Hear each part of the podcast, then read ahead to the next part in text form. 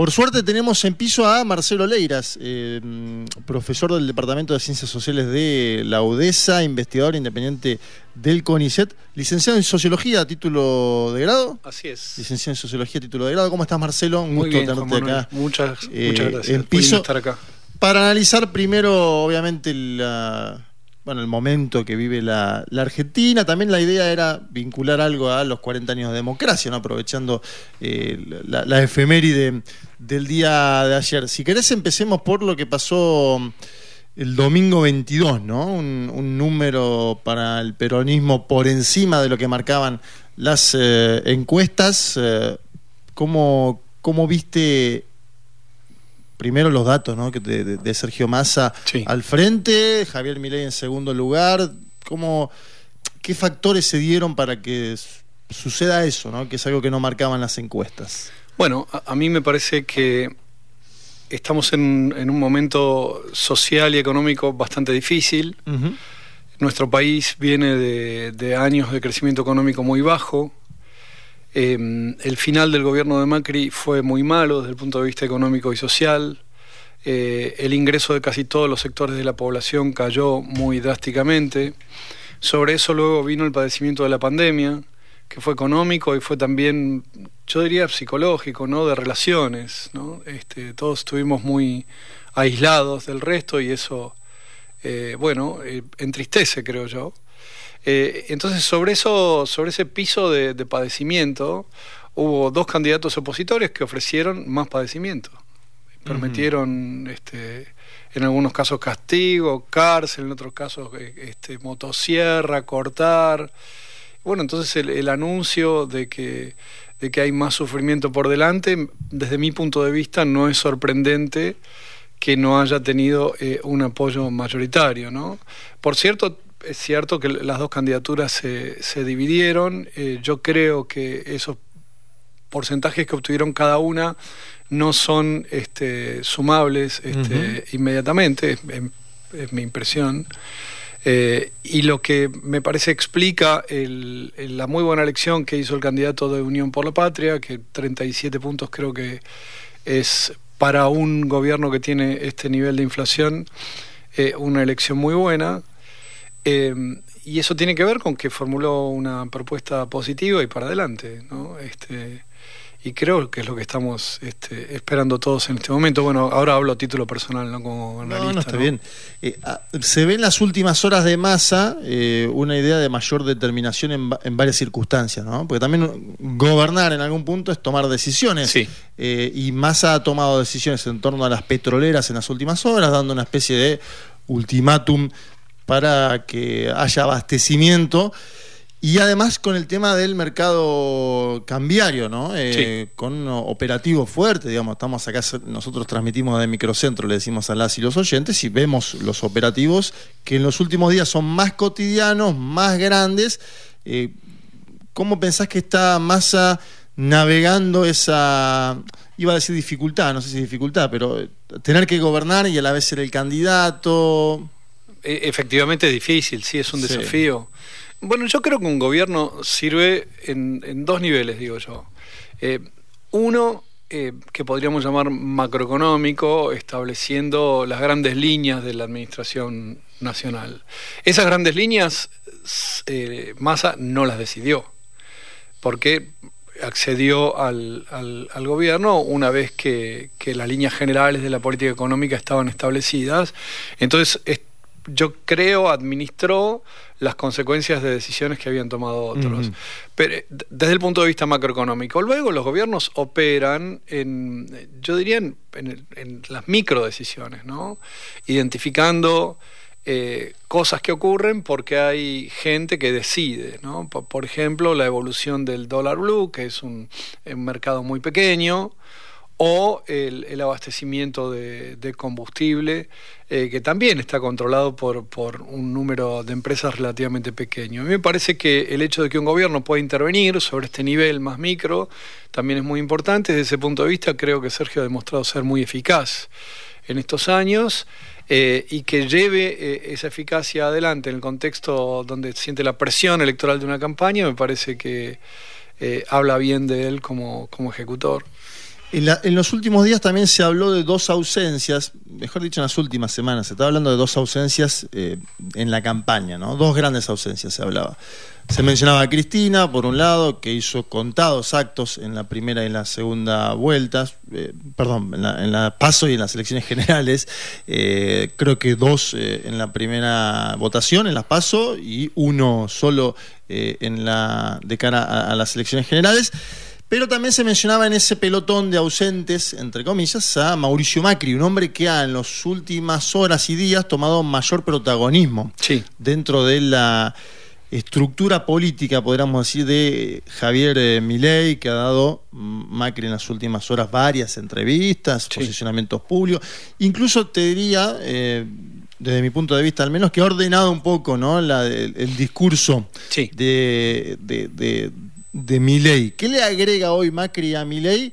Y también qué le saca, sobre todo teniendo en cuenta que una de las propuestas más importantes de Milei era no ser Macri, básicamente, o no ser parte del macrismo. Sí. Bueno, yo creo que Macri eh, estuvo ausente en, la campaña doméstica, pero hizo muchas declaraciones en el exterior. Sí. Que es una de las cosas que a Macri le gusta, mostrarse como un líder de la, de la derecha eh, global, ¿no? Este, y, en el exterior varias veces anunció que, eh, la candidatura de Milei a él le parecía eh, auspiciosa, promisoria, ¿no? Eh, efectivamente, yo creo intervino la campaña de, de Milei, invitó a Milei a, una cena, a la que convocó también otros dirigentes del PRO, sin que estuvieran advertidos de cuál era el propósito de esa cena, según dicen los medios de comunicación.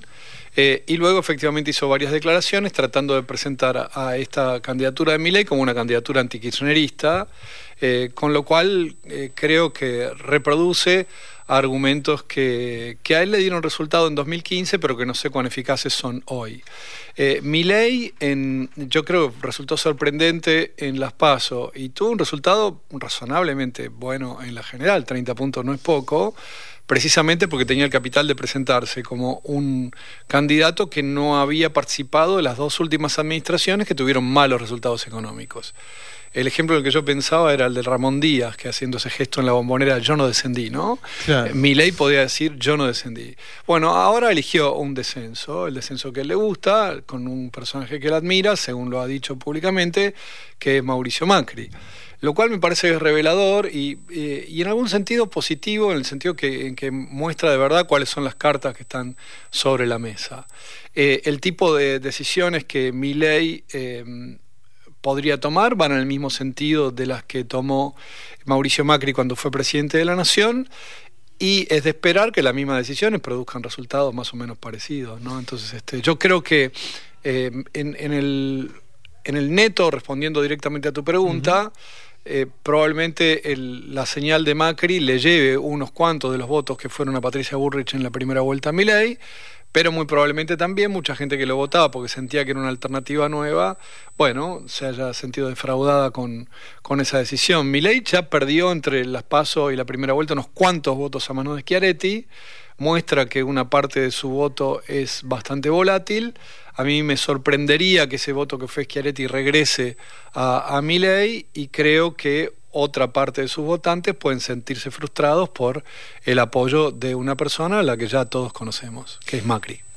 ¿Qué, pasó con la deriva de, Juntos por el Cambio? Me acuerdo en su momento cuando era Cambiemos eh, y cuando tenían mucho peso político dentro de la estructura eh, Jaime Durán Barba, en términos de consultoría, o el mismo Marcos Peña, ¿no? En términos del armado de la estructura política, de los discursos.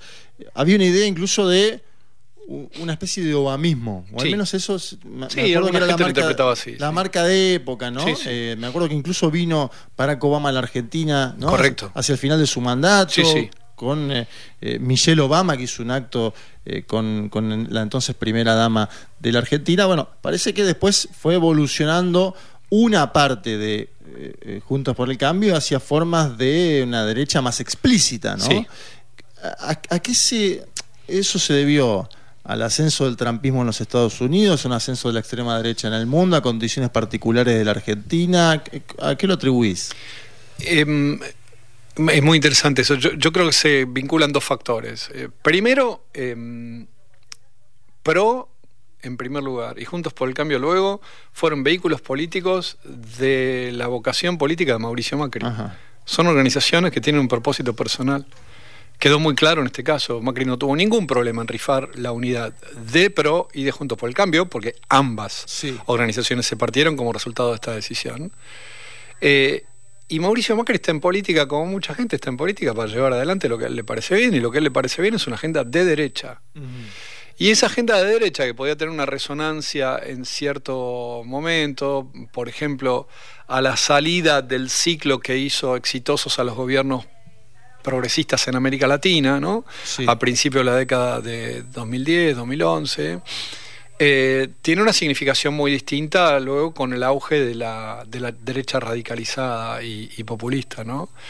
De modo muy interesante, creo yo, abrazar a esa derecha radicalizada y populista, que es lo que hace, por ejemplo, los socios del Partido Popular de Mauricio Macri en España. ¿no? A mí me parece que la derecha más parecida al macrismo es el Partido Popular Español. Exacto. Eh, y ese Partido Popular Español no tuvo ningún problema en abrazar la, agenda de Vox, que es el partido de extrema derecha español. Eh, y Macri no tiene ningún problema en abrazar las banderas de, la extrema derecha. Esa extrema derecha es más fresca que la derecha clásica. Eh, es igualmente carente de ideas de, de, gobierno económico, no tiene una solución para las frustraciones del capitalismo, pero tiene una agenda cultural que agita a mucha gente, que es un vehículo de, de movilización proselitista muy, muy potente y es un bondi, digamos así, al cual la derecha clásica se sube y Macri se subió a ese bondi y la adoptó y no tiene problema porque cree que le sirve. Eh, yo creo que no es una agenda que pueda reunir apoyo mayoritario en Argentina. No ha reunido apoyo mayoritario casi en ningún lugar del mundo, eso es interesante destacarlo, ¿no? Trump eh, perdió dos elecciones presidenciales en los Estados Unidos en el voto popular. el voto popular sí, las dos. Una, una la ganó en el colegio electoral y la otra la perdió. Entonces, este es, es, muy difícil reunir mayorías, pero, pero bueno, le da una efervescencia a la agenda este, eh, vetusta ya de la, de la derecha clásica, eh, montada en estos argumentos, este, como digo, culturales, ¿no? El antifeminismo y en general el antiprogresismo. Es interesante el caso que mencionas de España, porque también, digamos, si, si el macrismo o lo que queda de macrismo es más similar a la estructura del Partido Popular y Milei sería más cercano a Bascal y a Vox. Exacto. lo que nos mostró la última elección en España, donde eh, Pedro Sánchez fue directo al frame democracia versus autoritarismo, Exacto es que hubo una victoria del propio gobierno de Sánchez, que ahora está formando, si bien salió segundo en, la votación, lo que importa en España es la conformación de escaños para eh, conformar eh, mayoría o primera minoría en este caso, porque no tiene la mayoría absoluta. Eh, y está bien lo que decís de las últimas elecciones, lo que venía pensando, últimas elecciones en el mundo que utilizaron este frame, democracia versus autoritarismo, que no sé si lo va a utilizar la campaña de masa, esto es algo que está en discusión, me da la sensación, eh, siempre ganó el que impuso ese frame, digo, en Lula-Bolsonaro gana Lula, Emmanuel Macron y, Le Pen en, Francia es otro ejemplo que tenían incluso en el búnker de masa de temprano eh, y que ganó también Emmanuel Macron y, sin lugar a duda lo de Estados Unidos, ¿no? Exacto. ¿Ves que pueda darse ese debate eh, o, la implementación de ese frame, democracia versus autoritarismo o no? Eh, yo creo que sí. No sé si es la táctica electoral más, más adecuada. Este, no, no es un no tengo información para concluir eh, algo sobre eso. A mí personalmente es la disyuntiva que más me moviliza en este caso y creo que ocurre lo mismo con un montón de gente de mi generación y probablemente más jóvenes también. ahora es interesante ver por qué funciona ese modo de enmarcar el asunto. Eh, y yo creo que funciona porque la, agenda de la derecha es corta y contradictoria en el siguiente sentido. Eh, el argumento de movilización no es un argumento económico, es como digo un argumento cultural, es un argumento anti anticambio social, digamos, ¿no? Es el rechazo de las nuevas formas de organización de la familia, las nuevas formas de manifestación de la sexualidad, eh, la autonomía ganada económica y en otras esferas por las mujeres, la influencia política también de, las mujeres en, los espacios públicos y privados. Es una reacción contra el nuevo modo de vivir, diría yo, ¿no? Em, y que resulta más atractiva para personas que tienen bajos ingresos y que sienten que hay una élite que los deja fuera, digamos, ¿no?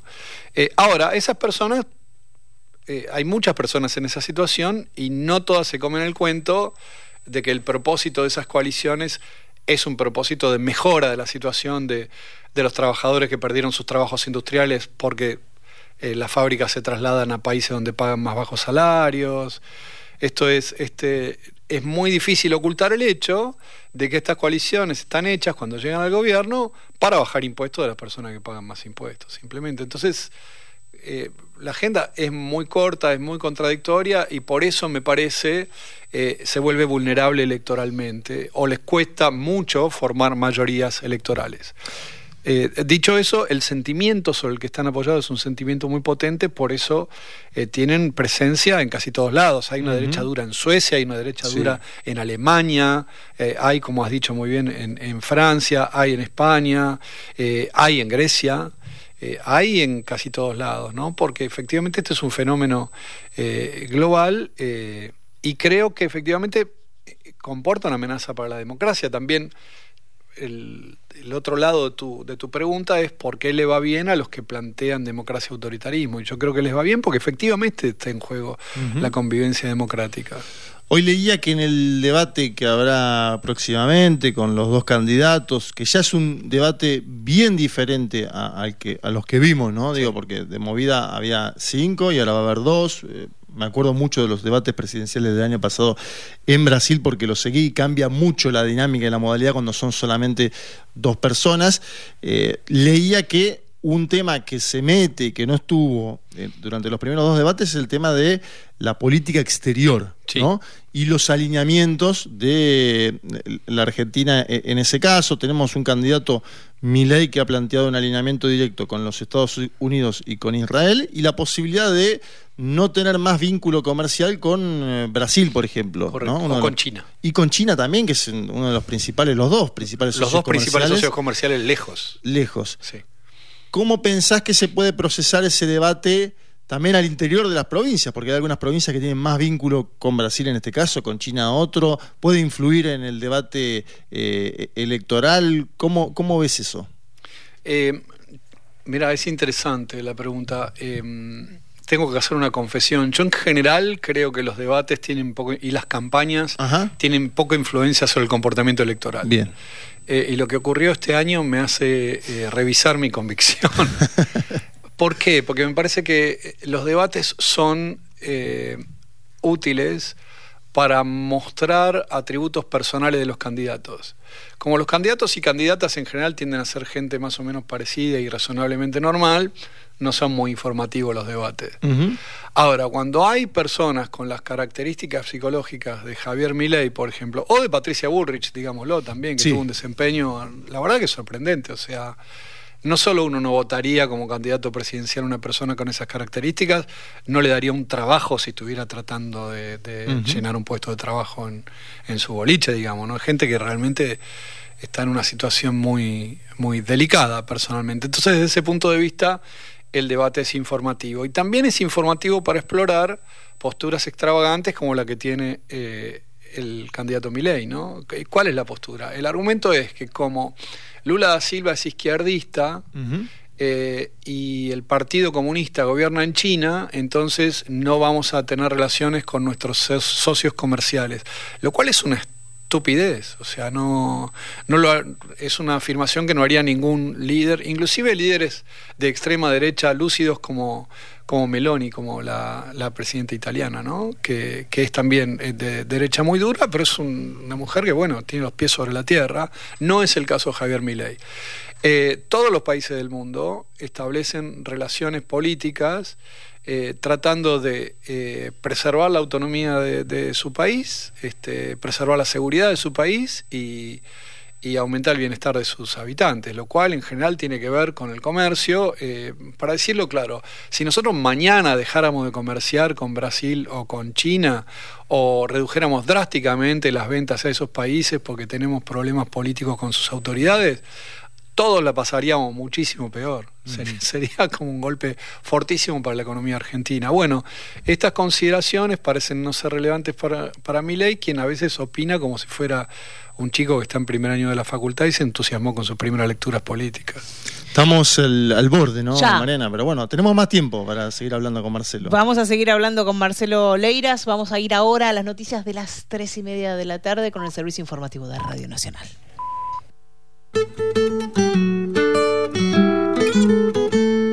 Y seguimos en eh, Gente de a pie con la... Eh, con el tiempo, con la tranquilidad para charlar acá en el estudio con Marcelo Leiras. Sigue acá Juan Manuel Carlos. Sí, decíamos, eh, bueno, lo, exprimimos hasta fuera del aire a, Marcelo, pero se dan charlas informales que tienen que ver con, la coyuntura política de, la Argentina, de América Latina, del mundo mismo, diría. Vamos a los 40 años de democracia que cumple nuestro país. Em, ayer justamente fue el candidato peronista más al que homenajeó ¿no? a, Alfonsín. Y del otro lado del mostrador, su oponente de cara al balotaje sigue bufando contra la experiencia del alfonsinismo. Me acuerdo que en algún momento lo busqué, busqué la textual, en algún momento lo catalogó como el fracasado hiperinflacionario de Chascomús. Eso dijo Javier Milei sobre Alfonsín. ¿Qué, significa, Marcelo, para vos que casi todo el arco político destaque la figura de Alfonsín a 40 años de la recuperación democrática y el candidato de la libertad avanza lo, siga denostando aún hoy? Para mí es, importante y es preocupante. Yo en 2017, en una serie de, de debates que organizamos en la universidad donde trabajo, em, hice una presentación en la cual argumentaba que dentro del macrismo estaba organizado el partido del antiguo régimen, que es una forma pretenciosa por ahí de decir el partido de la dictadura. Lo cual no quiere decir que Macri fuera la dictadura él mismo, sino que dentro del macrismo estaba organizado políticamente por primera vez y con influencia el conjunto de gente que se sintió identificada con la experiencia de la dictadura desde el punto de vista de su proyecto económico, desde el punto de vista de su proyecto político, que era, recordemos, la dictadura fue la última versión del esfuerzo por erradicar al peronismo. Es importante este, destacarlo y además para llevar adelante ese propósito utilizó los medios más violentos de la historia ya bastante violenta que había tenido el antiperonismo después de 1955. Em, y esto es interesante porque yo decía que eh, muchas veces uno en la política o en el arte hace una propuesta y el público entiende otra cosa, ¿no? Entonces el ejemplo que ponía cuando daba esa charla es, los redonditos de Ricota querían ser una banda pop vanguardista y terminaron siendo una banda de rock popular. Bueno, la gente te pone donde te quiere poner. Y el macrismo hizo un ensayo de ser así, como va mismo, una cosa de centro derecha, medio moderna, para modernizar la cultura argentina, liberalizarla un poco y estimular la iniciativa privada. Y terminó este, con la influencia dominante, creo yo, de una izquierda bastante violenta y reaccionaria que estuvo siempre presente en la Argentina. Bien. Juntos por el Cambio tenía una parte, eh, perdón, eh, eh, el partido del antiguo régimen, el partido de la dictadura, era una parte de Juntos por el Cambio.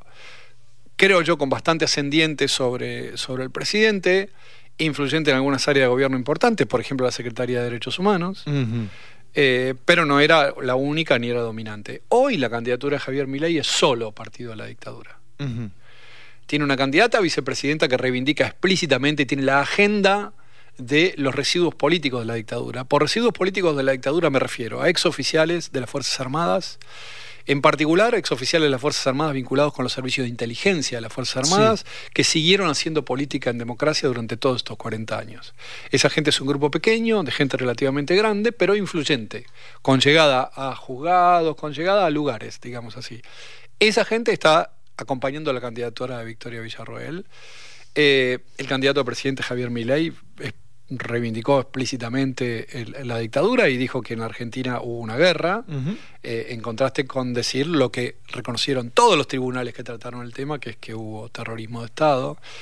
Entonces, eh, me parece que por primera vez estamos enfrentando en la Argentina a una candidatura presidencial que se presenta explícitamente y sin ninguna vergüenza como continuidad de la experiencia dictatorial. No había ocurrido nunca. Esto es interesante porque esto ocurrió, guarda, en muchos lugares del mundo. Había partidos que se presentaban como continuidad del pinochetismo en, eh, en Chile, partidos que se presentaban como continuidad de la dictadura en Brasil, partidos que se presentaban como continuidad de la dictadura en El Salvador, no es una innovación, mi ley. Es una innovación, afortunadamente, para nosotros. Ocurre luego de 40 años y, digámoslo, esto es también importante, luego de que todos los responsables de violaciones a los derechos humanos hayan sido juzgados y condenados, muchos de ellos, ¿no?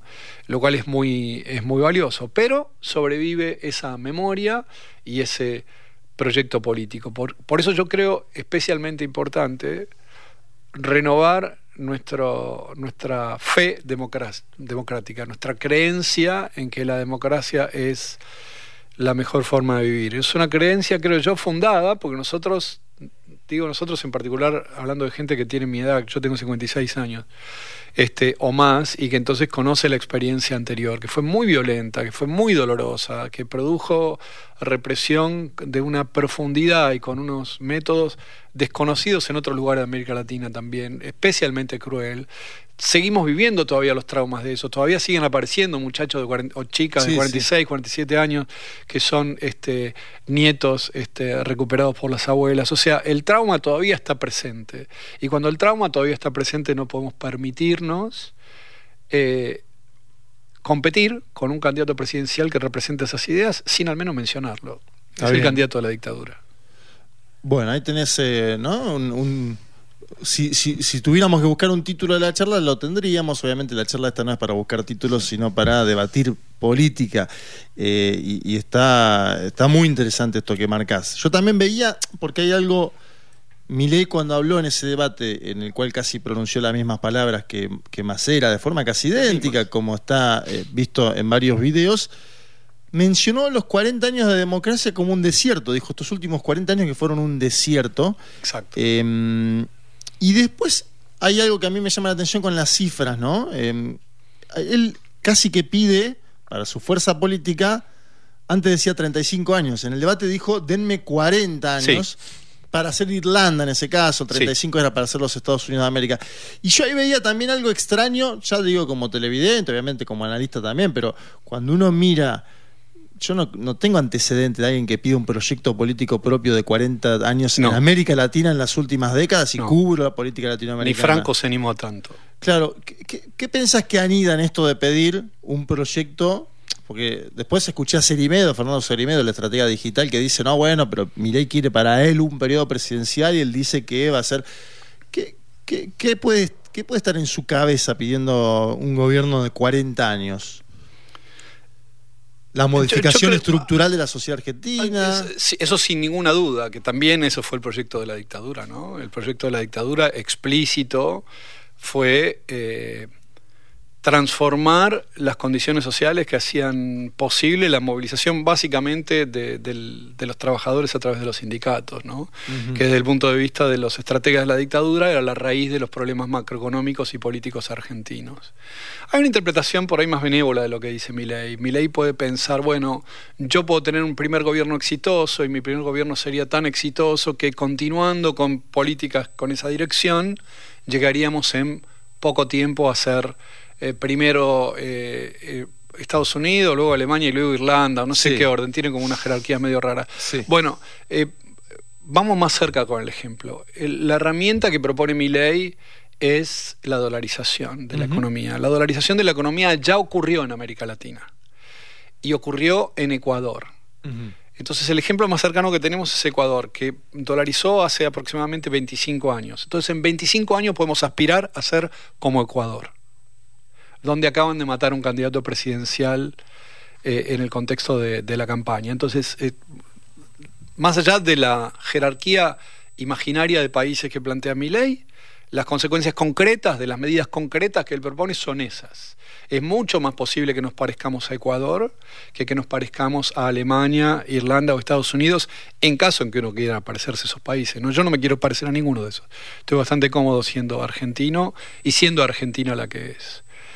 Eh, Ahora, el compromiso de mi ley con la democracia. Esa era la interpretación benévola, ¿no? Con mis ideas vamos a hacer algún país bárbaro. Ok. La interpretación no tan benévola es lo que Milei ha dicho varias veces que opina de la democracia y tuiteo muchas veces que opina de la democracia. Las oyentes y los oyentes, búsquenlo, está en Twitter. Hay muchos tweets de, de Milei reproducidos al respecto. ¿Qué opina Milei de la democracia? Milei ha dicho que estos 40 años han sido un desierto eh, y que la decadencia argentina empezó hace 100 años, que es cuando empezó a haber voto obligatorio. Entonces, claramente eh, yo no sé qué opina de la democracia. Hasta ahí no sabemos qué, opina de la democracia en general, pero sí sabemos que el hecho de que todas y todos votemos sin fraude en Argentina no le gusta. Le parece mal. Le parece que ha producido consecuencias negativas. Ahora, cuando vamos a explorar un poquito cuáles son las raíces de su pensamiento, él cree dos cosas. Primero, cree que la democracia se encargan de eh, oprimir a las minorías ¿no? que es como un régimen donde las mayorías medio este, purras, digamos, ignorantes, predominan sobre las minorías ilustradas. Ha simbolizado eso con un tuit en el cual cuatro personas le pegan a una persona en el piso. Está en Twitter, búsquenlo. Y después, y acá me voy a meter con la cosa técnica que es la que me gusta porque yo tengo el oficio de ley también y leo las mismas cosas que él. Bien. Entonces él cita lo que llama teorema de Arrow. Le ha dicho a una periodista en Canal 13 con el propósito de eh, humillarla, eh, ¿conoces el teorema de la imposibilidad? Bueno, ley, permítame decirlo, no lo conoce. Y si lo leyó, lo leyó traducido. Y estoy seguro que no puede reproducir. Yo tampoco. Voy a decir la matemática de ese teorema, que es un teorema muy elegante. Arrow era una bestia, efectivamente, un chavo muy, muy inteligente. Bien, ¿qué dice ese teorema? Ese teorema dice que puestos a elegir entre por lo menos tres opciones, un conjunto grande de personas no llega a ninguna decisión que sea estable. Esto es que, para decirlo en términos, con un poquito de términos técnicos, todas las decisiones son cíclicas. Por ejemplo, nosotros ahora podemos elegir si tomamos eh, un, un, cortado, un café con leche grande o un, cortado, o un café chiquito, eh, y si votamos por mayoría simple, eh, aunque cada uno de nosotros pueda ordenar eso en un sentido racional, no nos pondríamos de acuerdo por mayoría simple, nosotros tres nunca. Claro. Eh, eso, bueno, el primero que se dio cuenta de eso era francés, se llamaba Condorcet, y Arrow lo que hizo fue reproducir el razonamiento de Condorcet con una álgebra bastante sofisticada para demostrar en general la conclusión de eso sería ningún grupo de gente se pone de acuerdo con nada, que es como una refutación de, de Rousseau la voluntad popular no tiene sentido, porque podría ser reemplazada por cualquier cosa. Una colección de gente podría representarse con una decisión un día, otra decisión otra, lo cual es lo mismo que decir, dejar que se decida por mayoría las cosas en condiciones democráticas es someterse a un procedimiento loco, es una locura, es, no, no, no hay ningún sentido ahí, no es buena guía la voluntad popular. No hay ninguna brújula en las decisiones que toman las mayorías. Eso es lo que quiere decir Milay cuando dice, vos conocés el teorema de Arrow, además de hacerse canchero adelante de mujeres, que es lo que hace siempre por otro lado. No lo he visto correr a ningún chabón así, pero bueno.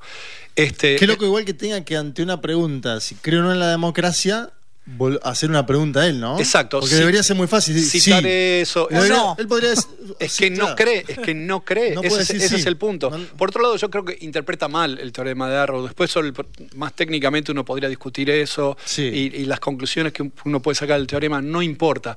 Pero él, como mucha gente de derecha, lo usa para argumentar la idea en general de que la democracia no tiene sentido. Eso es lo que quiere decir.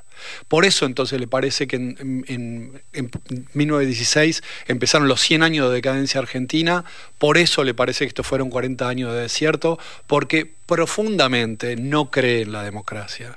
Entonces está tomando un atajo para llegar e imponer ideas que él cree van a ser exitosas y que la experiencia del continente ha demostrado que no. Realmente, o sea, el tipo abusa del hecho de que no todos nosotros tenemos tiempo o ganas de averiguar qué pasó en la historia o qué pasó en otros países de la región. Averigüemos, está toda la información ahí. Ecuador dolarizó, no le va bien a Ecuador. Ecuador sigue teniendo déficit fiscal y sigue siendo una economía Y aumentó inestable. el narcotráfico. Eh, es- exacto, aumentó Con la muchísimo. aumentó mucho el muchísimo. El Salvador, que es un país mucho más pequeño y más simple que Argentina, dolarizó también y tampoco le va bien. Tiene severos problemas institucionales, por De otro seguridad lado. también. Además de, haber convertido reservas en, en- en moneda, en, cript- en criptomoneda, Sí. bueno, una serie de, de- de cosas que no son sensatas para un país, con nuestra historia, con nuestras capacidades. Tenemos un montón de problemas económicos, de eso no hay ninguna duda. Las cosas se pueden resolver mucho mejor económicamente de cómo las hemos resuelto en estos últimos 40 años, pero entregarse a una persona abiertamente insensata sería muy insensato de nuestra parte.